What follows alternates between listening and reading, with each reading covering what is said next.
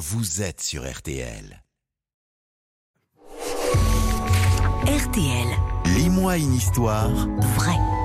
Laurent Marsic vous fait découvrir euh, tous les matins une histoire pour les enfants, une histoire pour nous aider à mieux connaître un personnage, un objet iconique, un monument. C'est en partenariat avec Gallimard Jeunesse. Et ce matin, Laurent nous raconte l'histoire du père de la biologie moderne, Charles Darwin.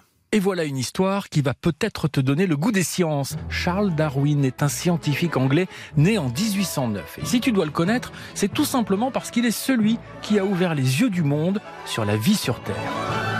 Avant, par exemple, on pensait que si les girafes avaient des longs coups, c'était tout simplement parce qu'elles devaient étirer leurs coups pour manger les feuilles des arbres. Et qu'à force d'étirer leurs coups, eh bien leurs petits se sont mis à naître avec un long cou. Ce sont des bêtises. Charles Darwin a voyagé et encore voyagé, observé, étudié et a tout raconté dans un livre baptisé L'origine des espèces. Et ce qu'il a découvert, eh bien, c'est que si un oiseau reste un oiseau, qu'il naisse en Afrique ou au Galapagos, son environnement va faire de lui un être unique. En fonction de ce qu'il mange, en fonction du monde qui l'entoure, l'oiseau va devenir spécial. Mieux, adapté à son milieu de vie si tu préfères. Si on reprend l'exemple du long cou de la girafe, eh bien Darwin expliquera que c'est tout simplement parce que les girafes qui ont un long cou peuvent se nourrir plus facilement que celles qui n'en ont pas.